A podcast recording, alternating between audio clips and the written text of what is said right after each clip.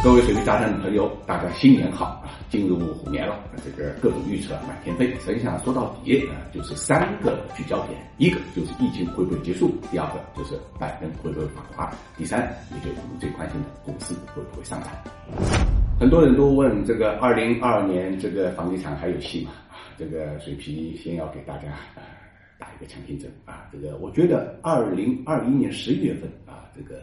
是中国房地产的至暗时刻啊，那么在这之后啊，这个阴霾呢就慢慢的消退啊，这个当然还远远没有到阳光灿烂的时候啊，这个呃，也就是说，中国房地产的这个呃最艰难时刻呢，应该讲啊是留在了二零二一年啊。那么二零二一年怎么会走到这一步的呢？你像恒大呀也好，佳兆业也好，这个包括华夏幸福也好啊，基本上呢。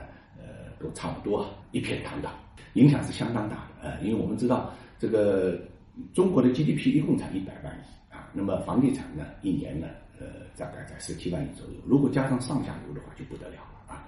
那么一个恒大债务啊，整个的这个债务规模就是两万亿。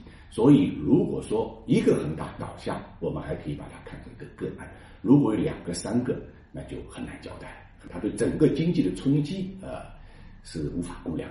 那么为什么会造成房地产硬着落呢？啊，我想呢，跟这个我们政策的这个合成谬误啊，有一定的关系啊。那么什么是合成谬误呢？合成谬误就是政策单个看都是没有问题的啊，也都是正确的，但是合在一起产生的结果呢，就是出乎人的意料啊。你比如说这个房地产这个呃政策合成的后果啊，就是如此啊。所以这个我们说政策呢。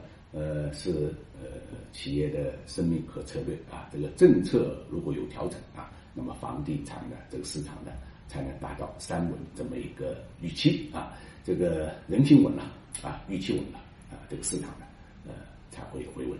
毫无疑问，房地产市场的政策底是已经出现了啊，那么情绪底呢正在酝酿过程中间，市场底一定是在情绪底之后啊，所以呢，对于二零二二年的这个房地产市场啊，我们还是呢。可以谨慎乐观的。